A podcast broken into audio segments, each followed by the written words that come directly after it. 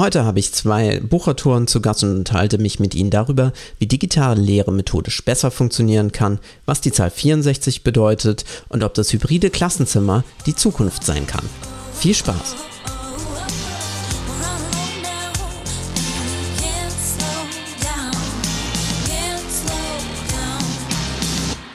Hallo und herzlich willkommen zu einer weiteren Episode meines Podcasts Bildungsupdate. Heute auch nochmal mit Professor Dr. Lanik und Dr. Harnstein und wir befassen uns heute mit dem zweiten Buch, das dieses Jahr erscheinen wird, mit dem Titel Digital Lehren, das Homeschooling Methodenbuch. Hallo Herr Fabian, grüße Sie. Mag einer von Ihnen beiden eventuell gerade mal so einen einleitenden Satz dazu machen? Ja, wenn ich anfangen soll, ich glaube, beim letzten Mal hatte der Andreas Lanik das übernommen, dann sage ich gerne einen Satz dazu. Äh, ein zweites Buch in Folge nach nur ein paar Wochen. Digital lehren, Homeschooling, ja, das ist ja jetzt nichts, was wir uns ausgedacht haben. Bei dem anderen Buch, bei dem ersten spirituelle Kompetenz, lag eine lange Zeit der Betrachtung äh, vor uns, die wir im Prinzip in ein Buch fließen lassen wollten. Hier kam die, äh, kam die Realität ja im Prinzip über uns. Und es war aber eine logische Konsequenz. Witzigerweise wird der Leser vermutlich die Reihenfolge anders legen. Aber dazu können wir ja nachher noch kommen, da habe ich so eine Theorie. Ein Methodenbuch haben wir deshalb gemacht, weil wir eine kleine Umfrage gestartet haben an mehreren Schulen.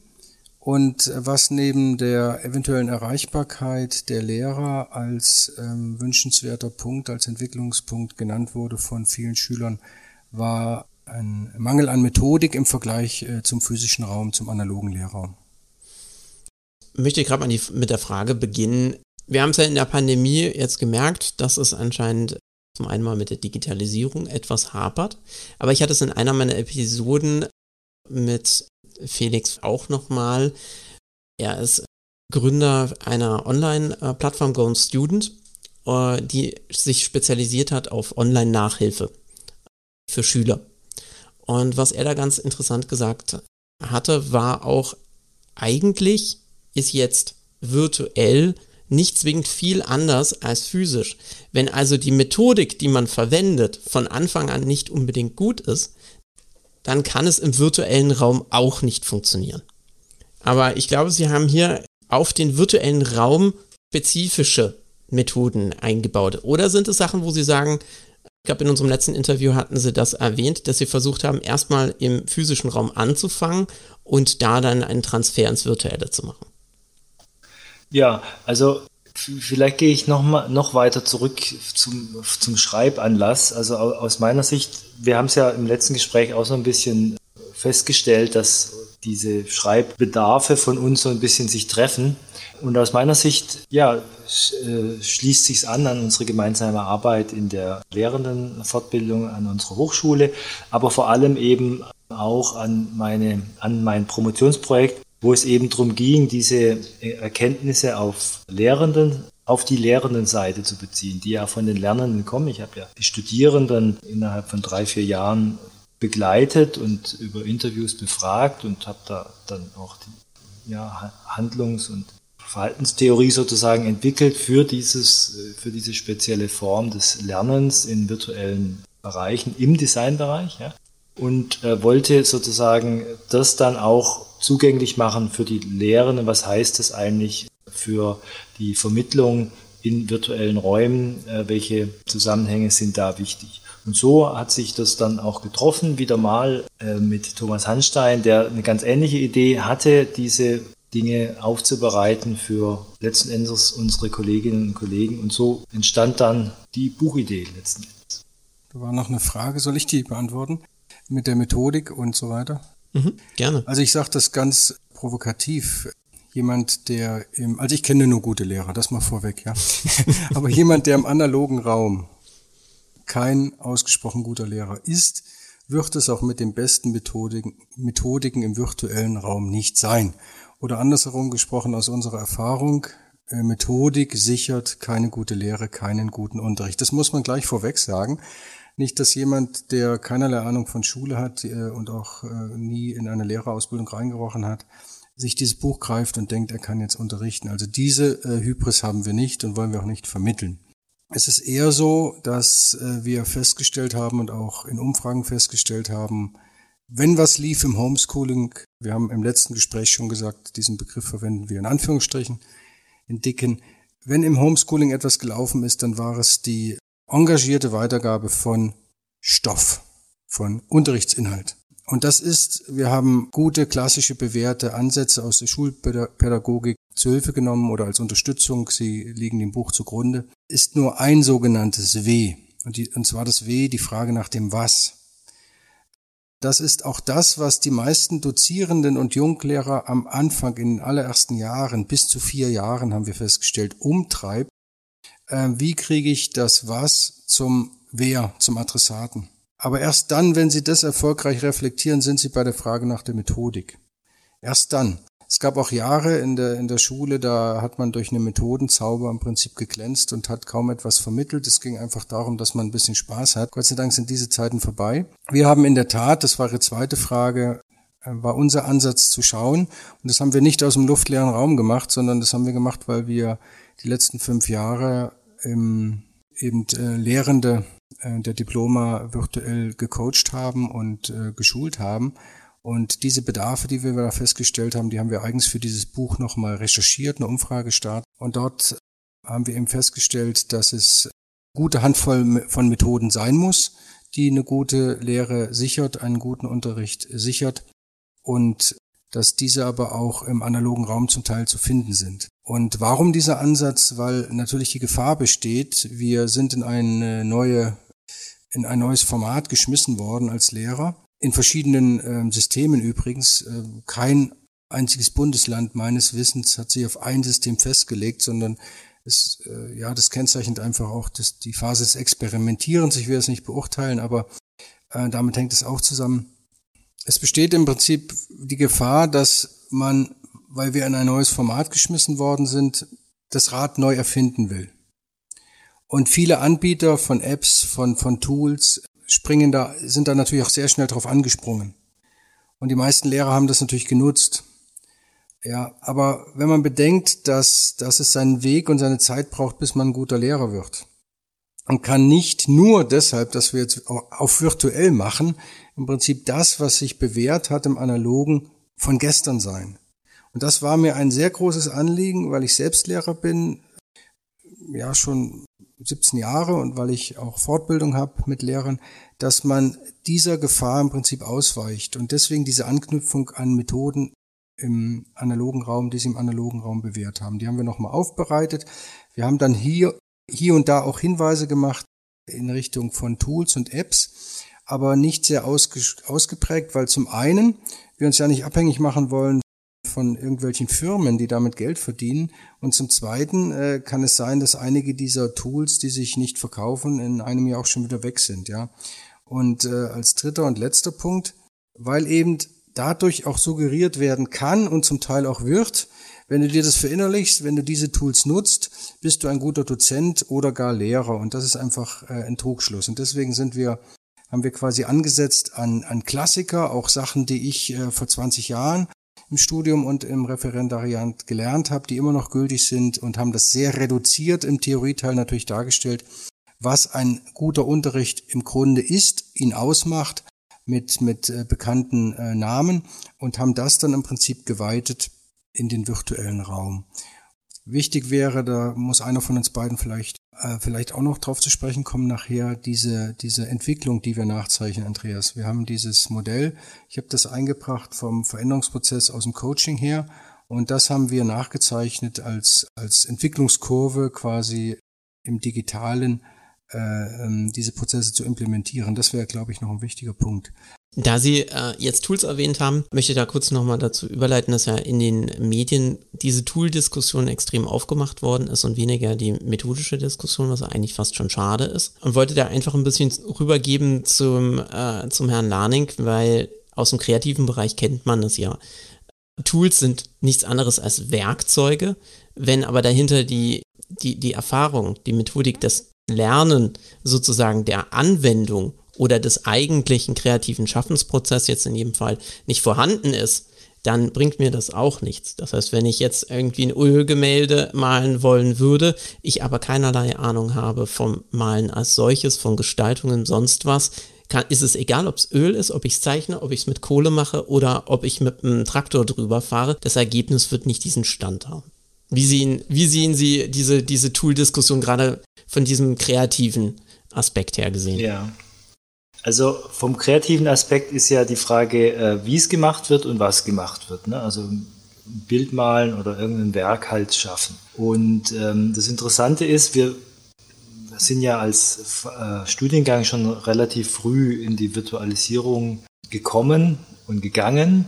Und äh, interessant ist, dass diese Tool-Diskussion äh, gar nicht so sehr aufkam, weil wir doch ganz viele im besten Sinne, äh, im, im, positiven Sinne eigensinnige äh, Lehrende haben, die tatsächlich, wie Sie sagen, mit ihrer eigenen Methodik arbeiten wollen und müssen und äh, man überhaupt nicht auch als, als begleitender Kollege den Anspruch haben kann, zu sagen, ich ähm, schlage dir eine neue Methodik vor und nach der kannst du arbeiten, weil das machen die eh nicht. Zum Glück, weil sozusagen der Leerduktus so gewachsen ist, dass der sich auch über die Distanz, äh, die mediale und tatsächliche Distanz dann äh, verwirklicht. Und das ist, glaube ich, ein ganz wichtiger Punkt dabei, dass es eben darum geht, über diesen Kern nachzudenken, was, wie mache ich das eigentlich und daraus ergibt sich notgedrungen und notwendigerweise, wie ich es dann auch virtuell mache. Und da sind die Tools eigentlich keine, kein Thema. Und auch das entspricht auch unserer Beratungspraxis, dass wir natürlich sagen, es gibt einen äh, Duktus, den hast du als Kollege, als Kollegin dir jahrelang kultiviert. Jetzt geht es darum, den zu übersetzen und dabei beraten wir und haben natürlich auch klar unsere Erfahrungswerte, was funktioniert, was nicht funktioniert und, und hier und da ein Tool. Aber es ist nicht das Zentrum, sondern es geht immer darum, konzeptionell zu überlegen, wie machen wir gute Lehre. Wenn ich da eine Ergänzung aus dem Coaching anbringen darf, weil der Begriff ebenso im Coaching vorkommt. Also das war ein verbindendes Element, ja. Dass ich an der Stelle quasi nicht nur als Lehrer gefragt war, sondern auch als ausgebildeter Coach.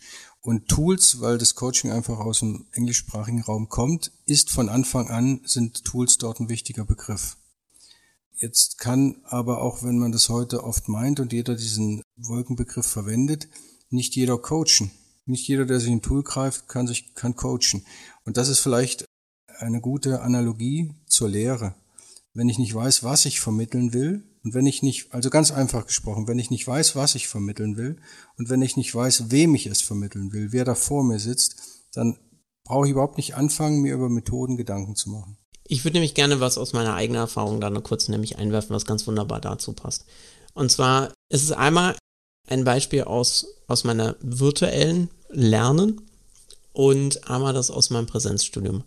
Als ich an der Universität war, hatten wir eine Vorlesung, beziehungsweise kamen einige amerikanische äh, Dozenten rüber, hatten alle irgendein Buch geschrieben und waren eingeladen zu einer äh, Festfeier da hat man auch eine andere Art der Präsentation bei Sachen gelernt und zwei ganz ganz stark unterschiedliche didaktische Ansätze waren dabei. Ein Kollege hatte 1000 Folien, auf diesen Folien waren aber jeweils nur ein Wort.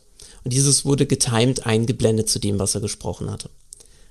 Das heißt, es war auch eine, ein visuelles Feuer sozusagen. Das war mitreißend, das war spannend, aber ich muss tatsächlich sagen, was dabei hängen blieb, war vergleichsweise wenig, weil man an mehreren Orten gleichzeitig geguckt hatte, aber es war mitreißend. Ein anderer Kollege kam her, ging sozusagen auf die Bühne, faltete sein, sein Zettelchen aus und hat tatsächlich die aller, allerbeste Vorlesung gemacht. 45 Minuten alleine gesprochen, mit ein bisschen gelesen von seinem Zettel und da habe ich einfach gemerkt, Wahnsinn.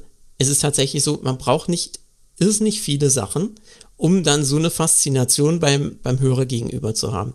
Und das gleiche Erlebnis hatte ich auch bei mir im Studium. Und zwar auch gerade bei meinem persönlichen, wie ganz vielen, Problemfach der Wirtschaftsmathematik. Und da habe ich wirklich den für mich genau richtigen Dozenten gehabt in genau der richtigen Situation. Und zwar einen unglaublich äh, gelassenen Kollegen, der das alles wirklich wunderbar erklärt hatte und immer so für, für uns äh, Lernende erklärt hat, dass er es immer wieder verbunden hatte. Das heißt, immer schön viele Beispiele gemacht. dann nochmal kurz zurückgegriffen, mal uns in Gruppenarbeiten geworfen. Und das war einfach, das war faszinierend. Da habe ich, an dieser Sache habe ich gemerkt, dass selbst ein, so ein Angstthema, wenn man es gut aufbereitet und gut betreut, tatsächlich, also es ist mit einer meiner besten Noten geworden, werden kann. Also das, das fand ich einfach, ich bin ja auf der anderen Seite bei diesen, diesen ganzen Methoden, da war ich sehr fasziniert davon.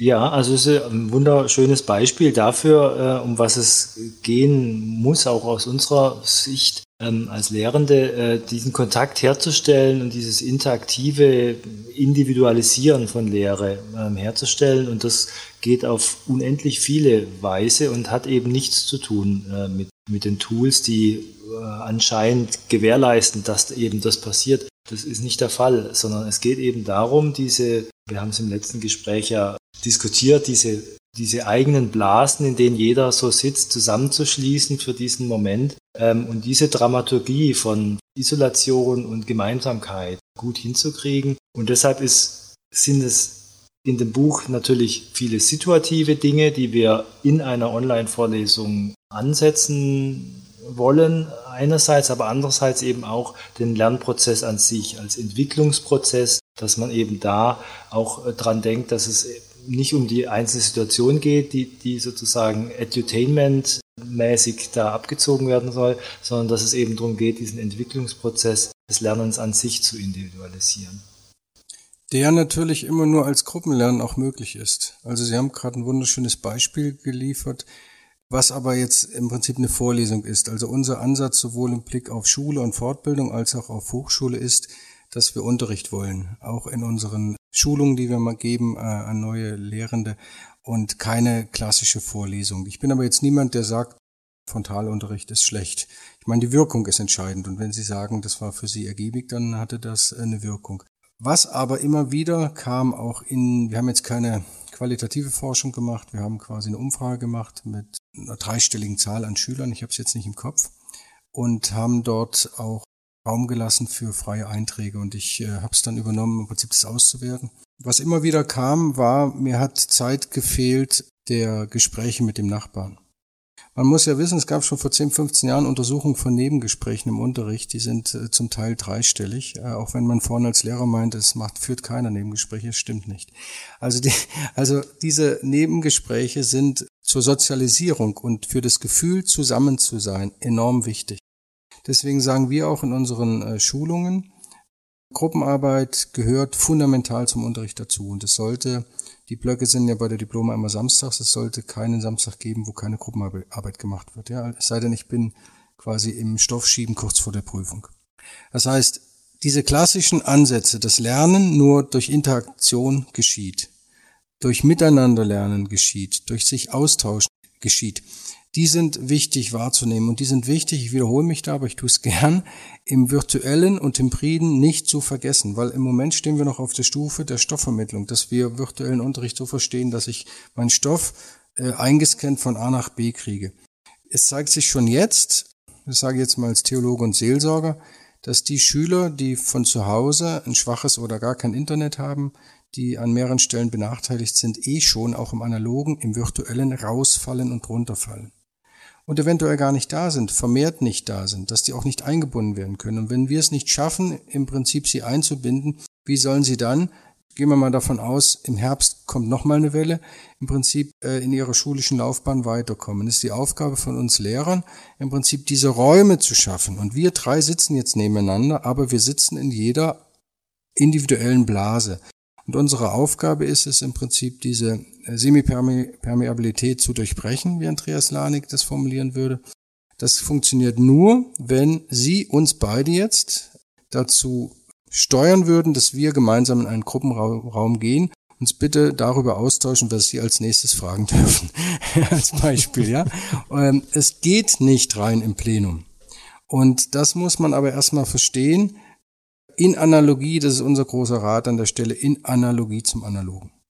Der nächste Punkt ist Individualisierung, Binnendifferenzierung. Das sind auch Sachen, die sind in unserer Bildung, insbesondere im beruflichen Bereich, insbesondere in Baden-Württemberg, hoch und dick geschrieben worden in den letzten Jahren. Die sind sehr wichtig. Es ist wichtig, solche Ansätze zugunsten der Schülerinnen und Schüler nicht zu vergessen. Die Leute sind noch ein paar Jahre jünger. als Studierende, wie Sie waren, wie Sie ein Student waren, der Diploma, der wusste, was er wollte, der seinen Weg im Prinzip schon klar vor Augen hatte nach der Geburt ihres Sohnes, wenn ich mich ans letzte Gespräch erinnere, und der dann durchgestartet ist. Das ist bei vielen Schülern ohne alle Wertung anders. Folglich muss man sich ja Gedanken drüber machen, wie kriege ich zum einen diese Gruppenprozesse gesteuert, wie kriege ich die hin, ohne dass mir die Zeit für den Unterricht äh, Stoff fehlt, aber das ist im Analogen genauso. Und wie kriege ich es hin, quasi Einzelgespräche bei Bedarf zu führen, auch im virtuellen. Das ist mir ein ganz großes Anliegen. Ich hätte noch mal eine, Ergänzung. Es, es kommen jetzt wahrscheinlich typischerweise viele Appelle in unserem Gespräch vor.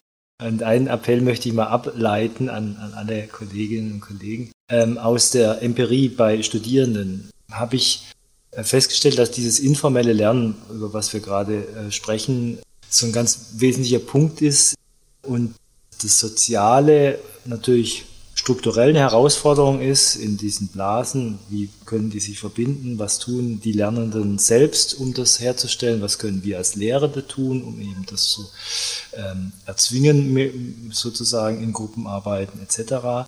Aber man kann feststellen, dass in den Fernhochschulen auf jeden Fall der Zusammenhang zu konstatieren ist, dass soziale Lernen als Fremdbild und Selbstbild Dynamik wichtig ist, dass dass dieses Lernen diese nächste Stufe erreicht. Und das ist im Designbereich eben ganz stark die Themenfindung, dass man Themen mit sich aushandelt, die man auch gegenüber der Gruppe ähm, argumentieren kann, ähm, sei es auch nur fiktiv. Aber diese, diese soziale Aushandlung ist eine ganz große Herausforderung an die ganzen Homeschooling-Debatten, wie eben das geschehen kann, was wir als Institutionen tun können und äh, ja, welche Infrastruktur damit zusammenhängt, etc. Aber diese Grunddiskussion, die ist eigentlich zu führen. Informelles Lernen, wie geht es im virtuellen? Und diese Zeit wurde sich im Moment noch nicht genommen. Wir haben, während wir geschrieben haben, diverse Diskussionen festgestellt, die liefen immer dualistisch, ja, Präsenz versus virtuell. Auch, auch und insbesondere in der akademischen Welt, auch und insbesondere bei namhaften Hochschulen und Universitäten, zum Teil auch emotional. Das ist nachvollziehbar, weil es immer in Veränderungsprozessen auch um Emotionalität geht, aber an der Stelle stecken wir im Prinzip in einer Phase, die man äh, so vom Veränderungsmanagement her kennt, wenn ich da als Coach mal antworten darf, die mit dieser berühmten Veränderungskurve einhergeht. Dass in dem Moment, wo bewährte Systeme vermeintlich zusammenbrechen, erstmal eine Schockstarre da ist, dann eine Ablehnung, das berühmte Teil der Tränen, ja. Und wenn ich da festsitze, dann kann ich nicht das, was Andreas Lanikrad als Appell gesetzt hat, im Prinzip das leisten, weil das gar nicht geht. Emotional oder als Team oder als Kollegium sitze ich da an einem ganz anderen Punkt. Wichtig ist danach im Prinzip das Experimentieren wieder zuzulassen und wir leben, wir stehen im Moment in der Hoffnung, dass wir, wir haben das digitale Anreicherung und digitale Integration genannt auf unserer Veränderungskurve, dass wir im nächsten ähm, Schuljahr, das ist aber jetzt sehr optimistisch gedacht, ich vermute, das ist ein Wunsch äh, unsererseits, aber auf jeden Fall ist nicht zu vergessen, dass es bereits erste Experimente, erste erfolgreiche Anreicherungs- und Integrationsprozesse des Digitalen auch gibt. Und erst wenn ich an diesem Punkt bin, kann ich im Prinzip das reflektieren, was Andreas Lani gerade äh, in seinem, seinen Ausführungen im Prinzip eingefordert hat. Und äh, was äh, wir einfach auch wissen durch unsere Begleitung und unser virtuelles Coaching, dass es ein, eine Zeit braucht der experimentellen digitalen Anreicherung des Unterrichts. Und diese Zeit muss begleitet werden. Die wenigsten Schulen, die wenigsten Bundesländer haben begonnen im Prinzip begleitend Fortbildung anzubieten, weil die Fortbildner natürlich selbst überfordert waren und weil die Systeme zusammengebrochen sind. Und weil die selbst erst noch experimentiert haben, aber diesen riesen Fundus an Experimenten im Prinzip zu sammeln und in eine Anreicherung und in eine Integration zu überführen, das wäre aus unserer Erfahrung und Begleitung der letzten Jahre der nächste konsequente Schritt. Meine Vermutung ist aber, dass wenn Schule wieder weiterlaufen kann mit, also Corona-konform, analog weiterlaufen kann, dass man all das, was wir jetzt improvisiert, experimentell entwickelt haben, dann irgendwo auf irgendeiner Festplatte landet und vergessen ist. Und äh, das ist eine Riesengefahr. Anstatt zu begreifen, dass es, äh, dass in der Krise auch eine Chance lag, dass man endlich in Deutschland aus dem digitalen Zeitalter rauskommt und Digitalisierung als mehr begreift, als über Hardware zu sprechen. Das ist ja im Moment der Standard. Und auch dieses, dieses ähm, dualistische endlich raus aus dem, aus dem Virtuellen, das bringt alle durcheinander, das, das hat keine Struktur, also da gab es wirklich, wie gesagt, emotionale Debatten.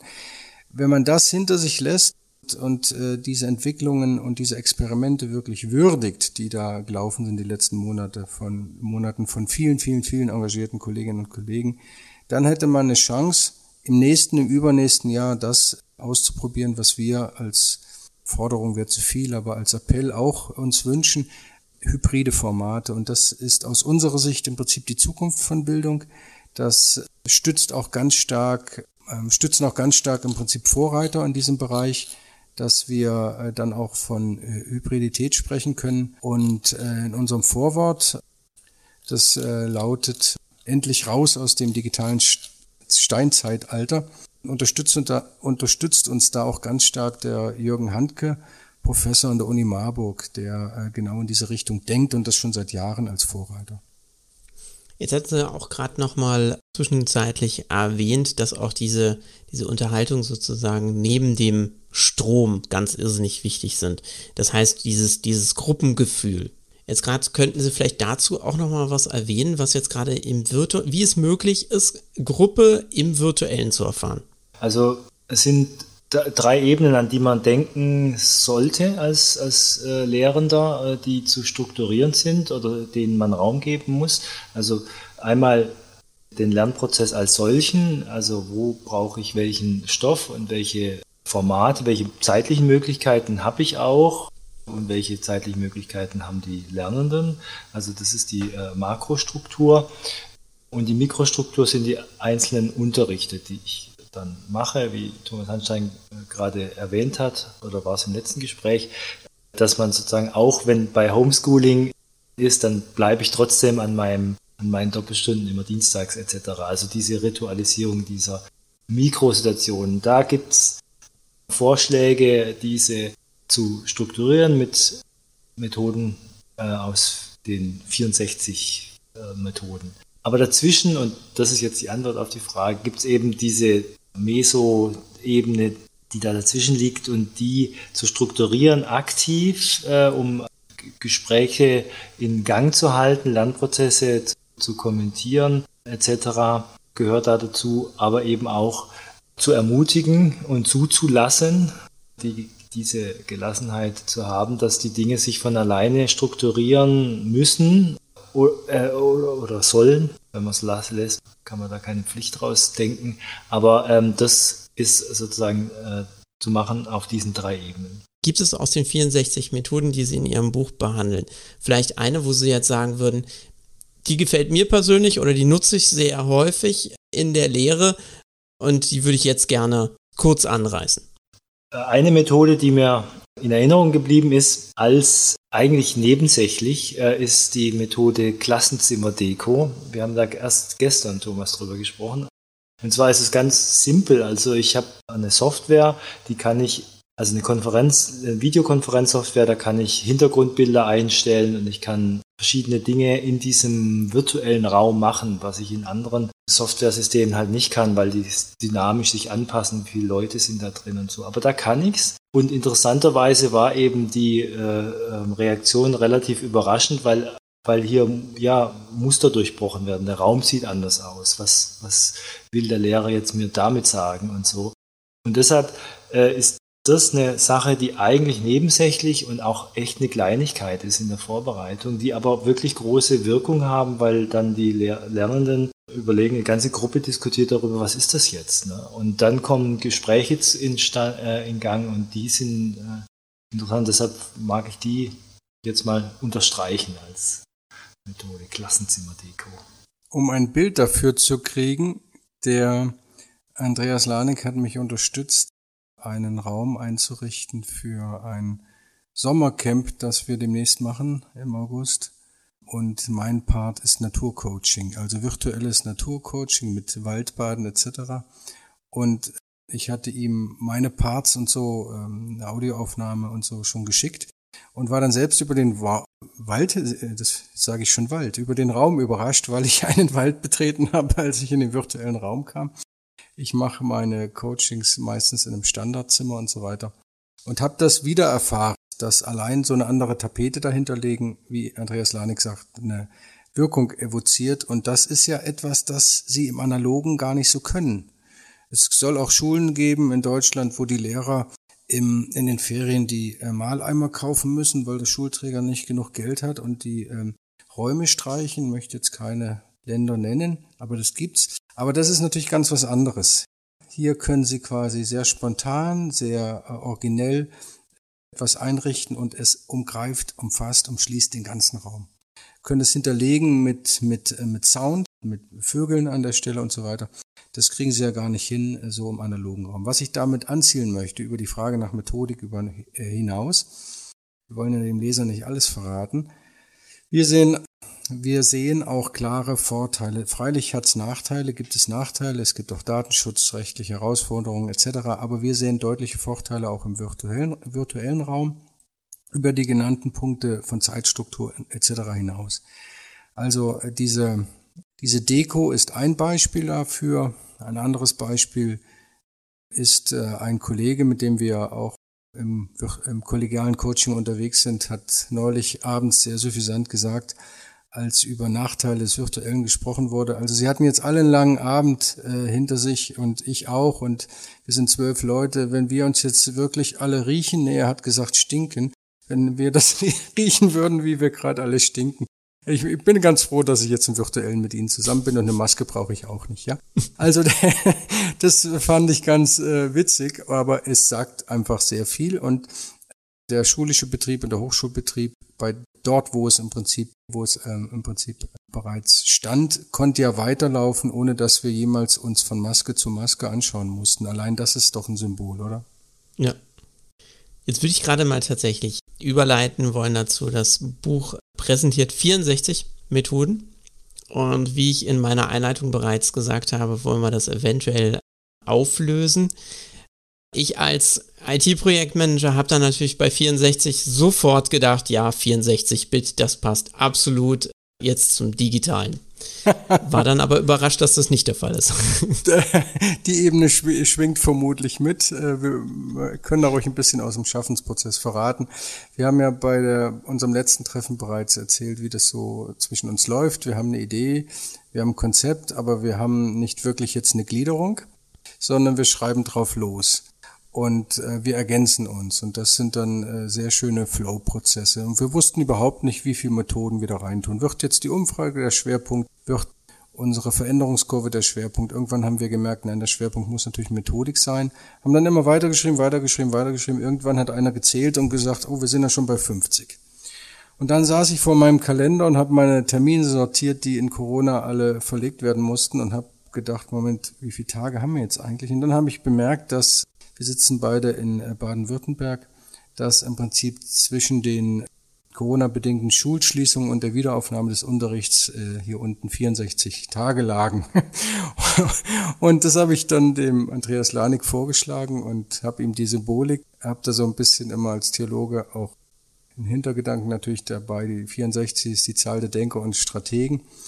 Das Schachbrett hat 64 Felder. Und das wollen wir als Symbol und als Metapher einfach mitgeben. Wir haben 64 Methoden vorgeschlagen, aber so, so viel Züge, wie es auf dem Schachbrett gibt, so viele Möglichkeiten gibt es auch im Virtuellen. Und wir haben bewusst diese unrunde Zahl benutzt, um eine Offenheit zu lassen und wollen damit die Kreativität unserer Kolleginnen und Kollegen herausfordern und ohne möglichst wenige Apps und Tools quasi ihren Methodenkoffer noch anzureichern. Das war unser Gedanke dabei. Ich hätte noch eine Anführung zu machen zu dieser Zahlenmystik. und zwar, also diese IT-Interpretation finde ich eigentlich äh, auch sehr angemessen. Ne? Bits und Bytes, 64 Bits sind, glaube ich, ein Byte, kann das sein? 8 Bits sind ein Byte. 8-Bit, ja, auf jeden Fall. Aber 2 hoch 6 ist dann die 64, 2 hoch 18 dann ah, die ja. 128. Genau. Aber nicht von genau. ungefähr hat das Schachbrett 64 Zahlen, also ja. Mhm. Zusammenhänge. Ja, ja da gibt es bestimmt Zusammenhänge, die könnte man auch symbolisch mal auf, wäre vielleicht Idee für ein Buch. Aber was ich sagen will, ist, diese Konnotation von, von Technologie, IT äh, und, und Infrastruktur, äh, die ist schon auch sinnvoll deswegen. Der Gedanke geht jetzt also dahin, dass es in der Diskussion ja den, in der Diskussion, die gerade äh, läuft, den Eindruck gewinnen, ich könnte das einfach machen als Lehrer. Ich könnte da mir das aneignen und dann kann ich guten virtuellen Unterricht machen. Und, und wenn ich nur eine Technik habe, und deshalb ist 64 eigentlich das Symbol für, für IT-Technik. Und das ist eigentlich ein, ein Widerspruch für uns, und deshalb ist auf dem Cover, wo die 64 draufsteht, sind die, die Blasen. Ähm, Silvia Ebner hat ein wunderbares äh, Illustration wiedergemacht für das zweite Buch und da sind zwei Menschen drauf. Und ich glaube, das ist ein, ein ganz wichtiger Zusammenhang, dass diese zwei Menschen, der eine könnte der Lehrer sein, der andere der Schüler, die Zeit brauchen, das zu tun. Also gerade bei den Lehrern, ich finde, das ist ein ganz wichtiger Zusammenhang, dass man anerkennt, dass diese Prozesse ein Leben lang dauern. Und jetzt Leute wie Sie äh, sind ja die nächste, die, die Generation, die quasi durch ein virtuelles Bildungssystem durchgelaufen sind. Wenn Sie jetzt Lehrer würden, dann wäre das sozusagen dann auch ein Erfahrungshintergrund, auf dem Sie lehren würden. Unsere Generation hat diese Erfahrung nicht. Und deshalb ist das schon auch ein Hinweis darauf, dass es nicht nur mit 64 Methoden machbar ist, also, äh, sondern dass es eben auch eine äh, mentale Entwicklung braucht bei den äh, Lehrern letzten Endes. Ja, und als Ergänzung, wenn ich das noch anfügen möchte, darf. Die Diploma ist eine staatlich anerkannte Hochschule. Das ist wichtig. Sonst würde ich da vielleicht auch gar nicht oder ganz sicher auch nicht mitmischen. Wo gehört Bildung hin? Das ist die grundlegende Frage in Deutschland, die auch, ja, es gab Jahre, wo das zu wenig bedacht wurde. Ein anderes Beispiel sind Krankenhäuser, aber das ist ein anderes Thema. Das heißt, es gibt einen Grund, warum hinter guten Bildungseinrichtungen der Staat steht. Entweder sie selbst betreibt oder sie nach einer regelmäßigen Überprüfung immer wieder bestätigt und im Prinzip als gut befindet. Das ist wichtig. Diese industriell anmutende äh, Verbreitung von Tools und Apps etc. macht eben uns oder andere auch glauben, dass man das durch diese Aneignung kann. Und das ist, das ist eine Chimäre. Das funktioniert nicht.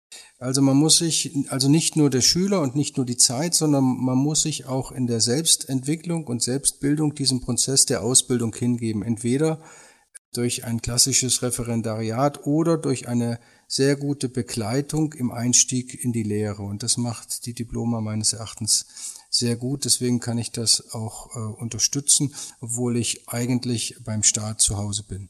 Das ist mir an der Stelle äh, wichtig zu erwähnen, weil es sonst im Prinzip in Bereiche gibt, äh, die abhängig machen. Und am Ende über diese Prozesse wird ja auch viel geschrieben. Verinnerlichung quasi von bestimmten ähm, Phänomenen oder Entwicklungen am Ende bestimmen, eventuell, will da kein, kein Pessimist sein, aber es kann nicht sein, dass in der Bildung im Prinzip Firmen, dass Firmen und profitorientierte Firmen über Bildung und Bildungsfortschritte und Bildungserfolg entscheiden. Das sollte in Deutschland nicht sein. Und deswegen eben auch diese Anlehnung an äh, solide, klassische pädagogische Grundmaßstäbe und an den analogen Raum. Was ich jetzt zum Beispiel noch vielleicht fast schon als Schlusswort für diese Episode mit rausgeben möchte, ist, dass ich sehr wertschätze, dass wir so ein äh, Methodenbuch jetzt auch haben, was ein bisschen, vielleicht hoffentlich auch ein bisschen die Diskussion abändert von diesem Tool-zentrischen und möchte da eigentlich auch aus eigener Erfahrung mitgeben, was ich an dem Virtuellen gut finde. Und zwar ist dieses Virtuelle hat von sich aus gleich mehr einen erheblich inklusiveren Charakter. Weil wir hatten die unterschiedlichsten Studenten da, die in, in unterschiedlichsten Bereichen waren. Manche haben tatsächlich neben der Ausbildung her studiert. Andere waren direkt im Berufsleben und haben das einfach neben dem Beruf auch gemacht. Andere waren während der Phase des Studiums dann beruflich versetzt worden ins Ausland. und hatten aber trotzdem die Möglichkeit, auf diese Art und Weise, durch diese Studienform und diese Art der, der Verbindung, diesen physischen Raum zu überbrücken und trotzdem gemeinsam mit den anderen das zu handeln. Das heißt, wir waren auch gruppenbildend in derselben Facebook-Gruppe drin oder sowas, hatte man sich dann ausgetauscht, man hatte sich in den zur Verfügung gestellten Diskussionsräumen dann auch getroffen, um sich dann mal wieder zu sehen. Und dann auch, es waren auch Studenten über ganz Deutschland verteilt, genauso wie die Dozenten ja auch über Deutschland verteilt sind. Und das ist halt, ich finde, es gibt nochmal eine ganz, ganz andere interessante Dynamik zu so einer klassischen Präsenzuniversität, weil wenn man da einfach nicht die Möglichkeit hat, physisch zu dieser Zeit in dem Ort zu sein, hat man kaum bis fast gar keine Möglichkeit, seinem Studium sozusagen Folge zu leisten. Ganz abgesehen von irgendwelchen prüfungsrechtlichen Sachen, dass manche Sachen einfach eine Anwesenheitspflicht erfordern. Das ist ein wesentlicher Erfolgsgarant auch für, für diese Formate. Allerdings ein Punkt, der halt als einer der schwersten zu übertragen ist auf die schulische Landschaft. Weil an der Stelle im Moment manchmal juristischer als pädagogischer gedacht wird, gedacht werden muss. Also zum nächsten Schuljahr werden wir zum Beispiel keine Attestpflicht mehr haben. Das heißt, der Schüler kann sich abmelden. Was aber nicht heißt, oder heißt es das, dass die Präsenzpflicht aufgehoben ist? Ja, also da ist noch ganz viel in der Schwebe. Und da möchte ich darauf hinweisen, also das ist ein fundamentaler Unterschied im Prinzip von zwischen Hochschule und Schule und so ehrlich und redlich muss man an der Stelle auch sein, dass wir zwar den Anspruch haben, dass das, was gut lief und was Hochschulen schon seit Jahren oder Jahrzehnten vorgelegt haben, dass das übernommen werden darf, gern im Schulischen, aber dass man diese Unterschiede der Systeme gleichzeitig wahrnehmen und berücksichtigen muss. Da sind wir keine Träumer. Mhm. Ja, also ich möchte anschließen an den Gedanken, weil die Diskussion, die gerade läuft, schon klar macht, dass etwas ganz Grundsätzliches in Bewegung gekommen ist und äh, die institutionelle Idee von, von Bildung äh, gehört da sicherlich dazu. Das, was Sie als inklusives Prinzip jetzt wahrgenommen haben, ähm, ist für mich persönlich auch ein ganz zentraler oder der zentrale Motivator zu sagen, äh, über virtuelle Wege kann ich Menschen erreichen, die sonst über das System über die Systeme nicht erreicht werden können oder einfach nicht die Möglichkeiten hätten, das umzusetzen. Das ist für mich persönlich ein ganz wesentlicher ähm, Beweggrund, äh, daran zu arbeiten. Und ich denke, dass dieser Zusammenhang gerade zur Debatte steht, inwiefern man Dinge äh, anders denken kann, wie grundsätzlich wir da von Prinzipien der Anwesenheitspflicht, der Synchronisierung über das industrielle Prinzip der Zeitpläne und Lernpläne, Stundenpläne ähm, abrücken können, in welchem juristischen Rahmen das steht und so weiter, kann ich zu dem letzten Punkt gar nichts beitragen. Aber ich finde wichtig, dass es in äh, Bewegung gerät und dass es letzten Endes auf das Ziel hinausläuft, bessere Bildung zu machen mit Menschen, die vorher vielleicht keinen Zugang hatten. Das halte ich für einen ganz wesentlichen Punkt, der es wert ist, diese Diskussion auch emotional natürlich und auch langfristig zu führen. Ich mag gerade noch den Titel erwähnen des Buches, und zwar Digital Lernen, das Homeschooling-Methodenbuch. Meines Erachtens ist es nicht nur ein Buch für Lehrende, sondern es ist auch tatsächlich ein Buch für Lernende oder für betreuende Eltern zum Beispiel, weil man doch das eine oder andere daraus sehr gut mitnehmen kann, wird dann im September, also pünktlich zum Ende der Sommerferien in unseren südlichen Bundesländern dann auch erscheinen. Hätte einer von Ihnen noch ein Schlusswort für diese Episode? Ja, wir haben sehr vielfältig geschrieben in beiden Büchern. Ähm, ich hätte einen Vorschlag, äh, das ist so eine pädagogische Leidenschaft, die ich jetzt einfach entdeckt habe die letzten Monate. Wir brauchen, die Schule von morgen braucht hybride Konzepte. Auch aus meiner Erfahrung als Fortbildner oder ich war mal ein paar Jahre in der Schulentwicklung im Schulleitungsteam tätig. Der Erfolg der Schulen, das glaube ich ganz stark in den nächsten Jahren in Deutschland wird, an ihren pädagogischen Konzepten im Hinblick auf hybride Formate abhängen und nicht an der Technik. Und deswegen wäre es wichtig, dass auch die Länder und die Schulträger an der Technik arbeiten. Natürlich müssen die entsprechenden Kabel in die Erde, aber wir müssen weiterdenken, wir müssen von dem reinen Denken, technischen Denken wegkommen zu hybriden Lehr- und Lernkonzepten. Wie das in Zukunft aussehen mag, wie viel Präsenz das im Prinzip im analogen bedarf, das weiß ich nicht, aber ich hoffe, dass die entsprechenden Ministerien und Schulen das verstanden haben, dass wir nicht nachher, hoffentlich wird es ein nach Corona geben, so weitermachen können wie vorher, sondern dass wir diese Krise wirklich als Aufbruch aus dem Steinzeitalter begriffen haben und in die Hybridität gehen über alle Experimente, die es jetzt noch braucht. Aber das wäre mein, mein, äh, mein tiefer Wunsch.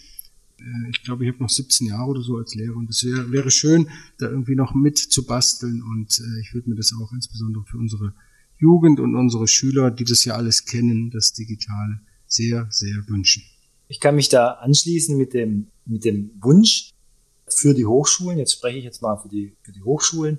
Auch alle Kolleginnen und Kollegen, auch im staatlichen Bereich logischerweise, denke ich jetzt mal mit. Ich habe eigentlich äh, eine Hoffnung, die ich da anknüpfen kann, nämlich dass das klassische akademische Ideal, der, der Austausch und der, der Streit der Argumente. Durch diese Phase jetzt, die wir erleben, einen Fortschritt erfährt, dass wir auch hinterfragen, was in äh, hochschulischen Bereichen noch an ideologischen ja, Lasten mit sich trägt, äh, die diesen argumentativen Austausch äh, ein bisschen erschweren. Und da ist eigentlich, bin ich sehr guter Hoffnung, dass diese äh, hybriden Formate dem dienen und da deshalb habe ich eigentlich eigentlich diese abschließende Hoffnung zu formulieren. Ich hoffe natürlich, dass es viele Kolleginnen und Kollegen gibt, die diese Hoffnung mittragen. Ich bedanke mich für Ihre Zeit und für alle Hörer. Bis zum nächsten Mal. Ja, vielen Dank auch für das Gespräch. Tschüss. Ciao. Vielen Dank fürs Zuhören. Ich hoffe, diese Episode hat dir gefallen und du schaltest nächstes Mal auch wieder ein. Hast du Fragen oder Anregungen, dann schreib doch bitte einfach an podcast@bildungsupdate.com. Bis zum nächsten Mal. Tschüss.